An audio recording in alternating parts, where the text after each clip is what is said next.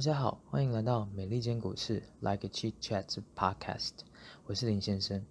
最近因为疫情的关系呢，各国政府推出的财政刺激政策里面的一大亮点就是呢，一些已开发国家的政府打算借由这次疫情的机会，来加速发展零碳排放的绿能经济哦。另外碰巧呢，美国大选中拜登民调领先呢，也让大家对绿能经济题材概念股追得更凶。除了众所皆知的这个电动车商 Tesla 以外呢，燃料电池也是涨很凶的板块之一哦。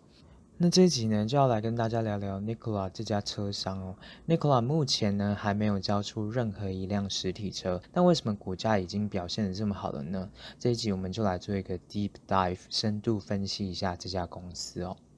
Nikola 呢，成立于二零一五年，创办人暨现任的 CEO 是 Trevor Milton 哦。Trevor 其实跟 Elon Musk 有点像哦，都是在 Twitter 上面很活跃的这个车企 CEO 哦。那 Nikola 上市前呢，先后获得 Bosch 等等的产业巨头大约五亿美元的投资以及技术支援哦，并且呢，有跟 Ryder 啊、NIO 啊等等的知名企业达成深度的合作关系。目前 Nikola 的员工人数大概两百五十人。那总部是设在 Arizona 州的 Phoenix。Nikola 主打零碳排放的 BEV 电动车以及 FCEV 燃料电池车的解决方案哦。那主要都是呢重卡类的产品哦。就整体呢重卡市场规模的 Total Addressable Market 而言呢，如果看车辆销售、燃料、服务和维修这些商机呢，全球 Class 8八级重卡的市场规模呢，总计高达六千亿美元哦。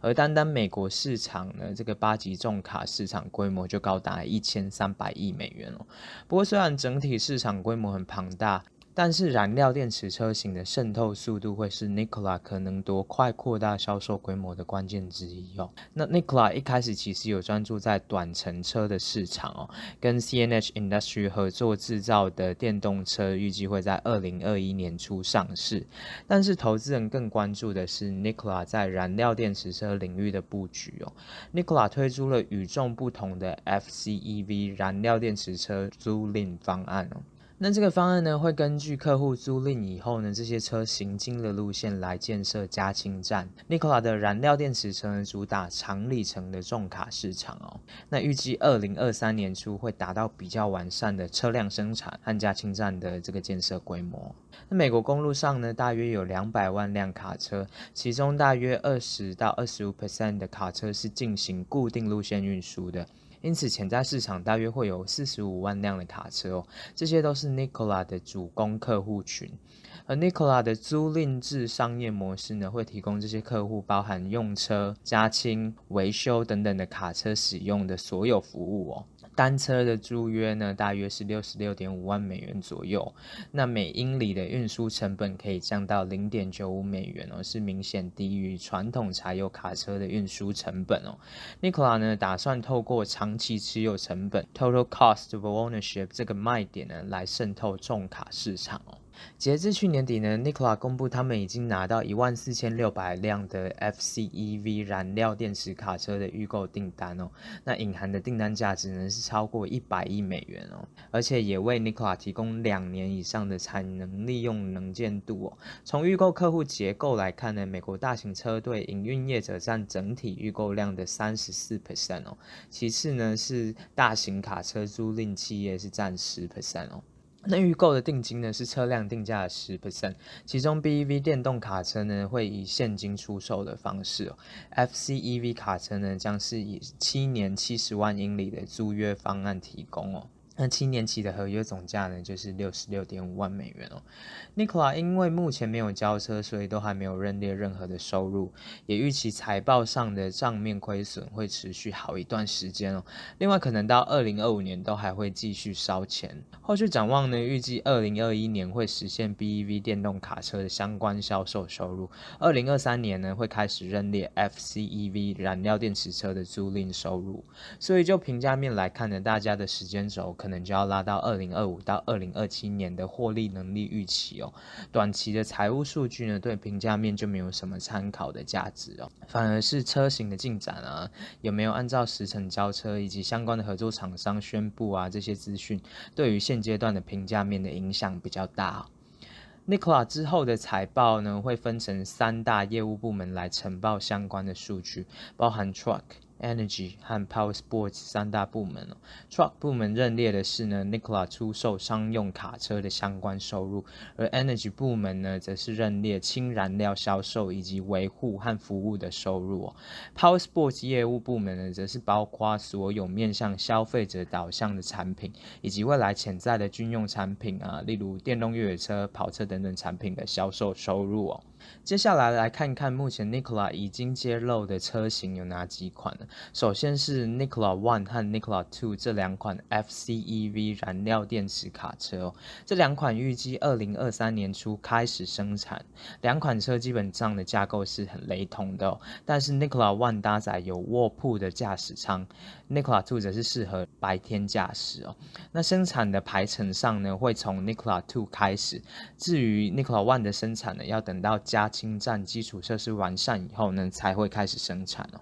两款车呢，除氢罐加满以后，预计里程可以达到五百到七百五十英里，然后加氢加满呢，只需要花费十到十五分钟哦，跟目前的八级柴油重卡加满油的时间差不多。效能比较方面呢，Nikola One 和 Nikola Two 的一千匹马力比柴油车的五百匹马力来得高，扭力两千伏特磅也比柴油车的一千六百五十伏特磅来得好，但是载重量的部分，Nikola One 和 Nikola Two 的载重量大概是五点六到五点八万磅，是比柴油车的六点一到六点三万磅来得低的。主要是因为 FCEV 燃料电池重卡的重量比呃一般的这个八级柴油重卡的重量来得重哦。那价格的部分呢，Nikola One 和 Nikola Two 的售价大约是二十三点五万美元，也比一般八级柴油重卡的十八点二万美元来得贵哦。第二款车 Nikola Tre 是主打短程运输的电动卡车哦，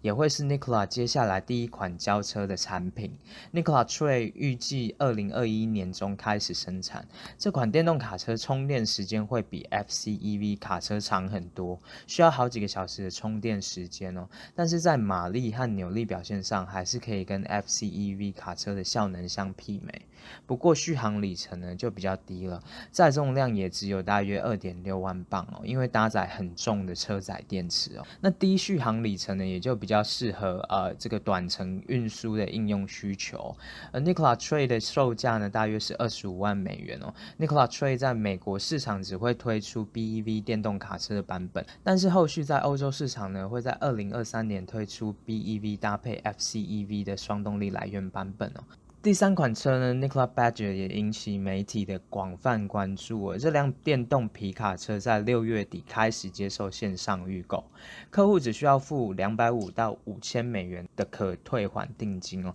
那这个定金的金额差异是跟客户预购的版本有关哦。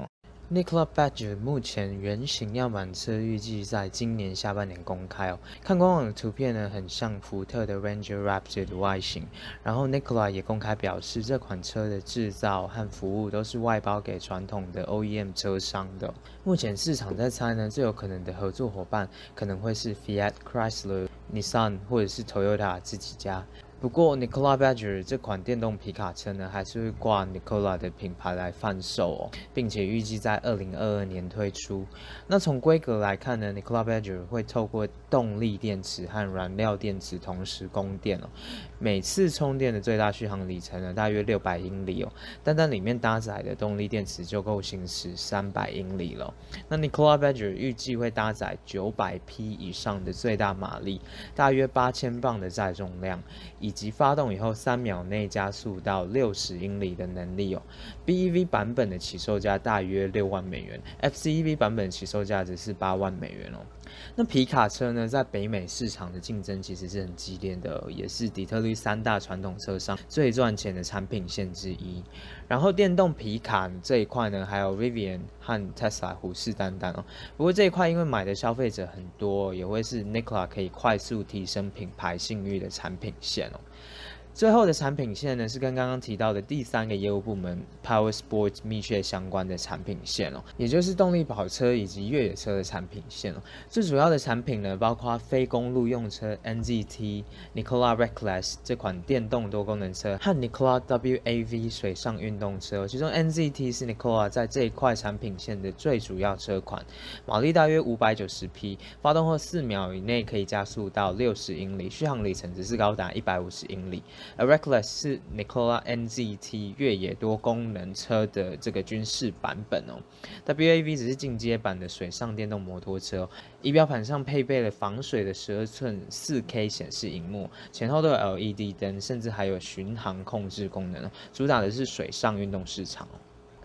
那接下来来谈谈市场寄望氢能源对于运输领域带来什么样的正贡献？目前在绿能经济领域，主要依赖电网、风力发电和太阳能发电来降低碳排放。在运输领域呢，我们这几年才看到电动车的渗透率稍微有比较有感的提升哦。不过购车成本呢和充电桩等等基础建设的完善程度呢，还是让电动车没办法加速取代一般燃油车哦。如果设定二零五零年要达到一半以上能源是来自可再生能能源的远大目标的话呢，那电网产生的能源呢，预计也只能替代大约三成的整体能源消耗。然后最近各国政府开始寄望氢能源可以带来不一样的气象。如果可以加速降低氢能源燃料成本，那对于各国降低碳排放的贡献会比电动车来得快很多。特别是氢能源燃料电池车呢，主要锁定在长里程运输卡车和公车等等的运输工具上。氢气呢是宇宙中含量最高的气体，跟含量第三高的氧气结结合。发生化学反应的产物就是水哦，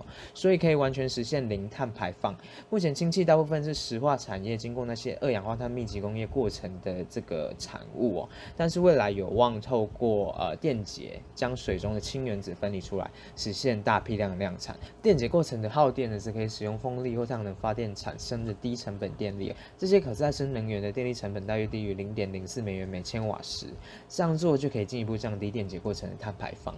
而在美国和欧洲市场呢，高达三十 percent 的温室气体排放来自运输业，其中重卡运输贡献了大概五到十 percent 的温室气体排放量。然后大家就注意到氢能源好像很适合作为重卡运输这个细分领域的动力来源哦。因为可以在氢能源储罐里面储存足够的氢气来克服电动车的里程限制哦，而且也不会影响到这些重卡的负重量太多。目前氢能源技术已经成熟到 FCEV 燃料电池提供给马达的动力是跟传统 ICE 燃油卡车的动力相同程度的。然后大家大力赞赏的是呢，FCEV 燃料电池车在动力过程的产物仅仅是水和热能，完全没有温室气体的释放。但是目前氢能源的生产储存和分销配送成本还是最大的阻碍哦，就很像二零一零年左右的风力发电和太阳能产业一样，成本呢就成为加速渗透的最大障碍哦。但是，所幸相关技术日趋成熟，产能规模持续扩大，政策补贴啊，供应链成本下降，都在带动氢能源的每公斤成本和每千瓦时成本快速的降低哦，有点类似当初太阳能和风力发电的成本曲线，也就是产能每增加一倍，成本就可以下降十到二十 percent 了。根据彭博新能源财经 BNEF 的预估，二零五零年氢能源的成本有机会从现在的每公斤五到十五美元，降到每公斤两到三美元左右。而 Nikola 显然就是打算透过规模化生产，并且除去分销配送、储存成本，来加速实现降低氢能源成本的目标。如果氢能源成本可以降到那么低呢？那氢能源不仅是可以替代掉传统 ICE 燃油车队，还会看到基于氢能源的燃料电池发动机会被应用在公共事业规模发电上。那 Nikola 的目标呢，不是要透过氢能源来拯救世界，但是他们设定的目标还是很远大哦。Nikola 将重卡市场视为 BV 和 FCV 燃料电池车再适合不过的应用市场，而且也有不少客户群很同意要把运输车队转换成零碳排或者是低碳排的车队哦。Nikola 的计划是把氢能源重卡和加氢站基础设施供应在特定的点对点路线，进而降低客户的 TCO 哦。AB InBev 就是 Nikola 目前签到最最大客户。这种高度定制的商业模式，如果客户越来越多，最终形成区域性或更大范围的氢能源运输系统，会是理想的状态哦。就商业模式来看呢，Nikola 推出的燃料电池租赁方案，其实最大的卖点就是降低了客户购车的总持有成本 （TCO），也就是我们前面提过的 Total Cost of Ownership。透过定出可以跟柴油卡车竞争的 TCO 价位，会使这个租赁方案对客户而言更具吸引力。以每份合约单车租约的呃总价格六十六点五万美元来估算，如果租七年呢，那就可以跟 Class A 八级柴油重卡的 TCO 相抗衡哦。换算下来就是每英里零点九五美元的价格，但是市场的疑虑呢就会变成，如果是这个定价水平的话，Nikola 是有办法实现二十到三十 percent 的毛利率的吗？目前这个问题的答案还不清楚。以目前市面上的氢能源和 FCEV 卡车价格为基准，定价分别为八十五万美元以及每公斤十四美元的氢能源来看，市面上 FCEV 的 TCO 接近每英里三点五美元哦。这样估算还不包括服务和维修。费用，如果以这样的数据点作为基准的话呢，Nikola 就要实现很庞大的客户订单规模和制造规模，透过提升车队网络效率来大幅降低单位成本。每公斤氢能源成本至少要想办法降低七十五 percent，而重卡车款平均生产成本要想办法降低七十 percent 左右，才有办法实现比较好的获利能力表现哦。接下来谈谈潜在市场规模 TAM Total Addressable Market 的部分哦。Nikola 估算全球八级重卡市场规模大约六千亿美元，这金额估算包含车辆成本、燃料、服务和维修等等的费用。然后这个预估金额背后呢，是用目前服役中的重卡车辆大约七百万辆下去估算的，也就是每辆重卡每年的相关用车成本大约八万六千美元左右。Nikola 估算美国重卡市场潜在规模呢，大约是一千三百亿美元。服役中重卡车辆大约两百万辆，包含长途和短程运输用的重卡。那每辆美国重卡每年的相关用车成本估算为六万五千美元左右，其中购车成本大约三百七十亿美元，年消耗燃油金额大约六百三十亿美元哦，服务和维修费用大约是两百九十亿美元哦。目前北美的八级重卡由 Daimler、Navistar、Volvo 和 PACCAR 这些厂商寡断，Nikola 打算用 BEV 电动卡车产品来渗透短程重卡市场，然后会用 FCEV 燃料电池重卡来主打长程运输的重卡市场哦，特别是其中大约二十到二十五 percent 的卡车是进行固定路线运输的，因此确定性最高的潜在市场大约有四十五万辆卡车哦。这些固定路线的重卡替换呢，是最吻合 Nikola 的商业模式哦，也有利于降低 Nikola 在这些路线上的氢能源分配和储存的大部分成本。如果 Nikola 策略执行顺利，而且市场竞争格局没有太大的变化的话呢，那二零二七年也许可以乐观预期 Nikola 可以在北美和欧洲市场的八级重卡销售实现十到十五 percent 的市占率哦。专用路线呢，通常是有区域性或全国范围营运的私人车队或者是大型租车业者的车队去跑的。而现在有专用路线的公司和营运业者包括啊 AB InBev、Cisco、Amazon、Walmart、Coca-Cola、PepsiCo、Ryder、JB Hunt、Schneider 和 US Express。这些客户大多是大型企业哦，他们的确会以总持有成本 TCO 作为基础来评估卡车的投资哦。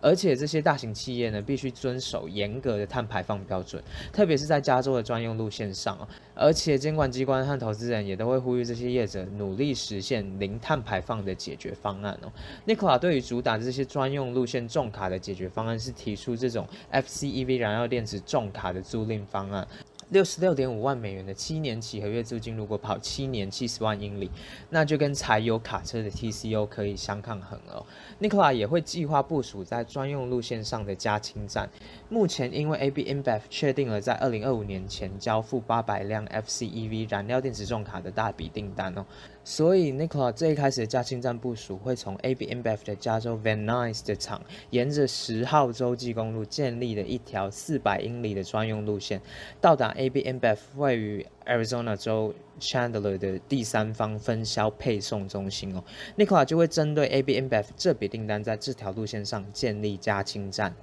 AB InBev 是 Nikola 的主要客户，在美国拥有十二家啤酒厂和六个配送中心。跟 Nikola 的订单合约内容呢，会将 AB InBev 配送车队中的八百辆重卡转换成 Nikola 的燃料电池重卡。AB InBev 已经签署了一份具法律约束力的预购订单，这笔订单价值超过五亿美元了。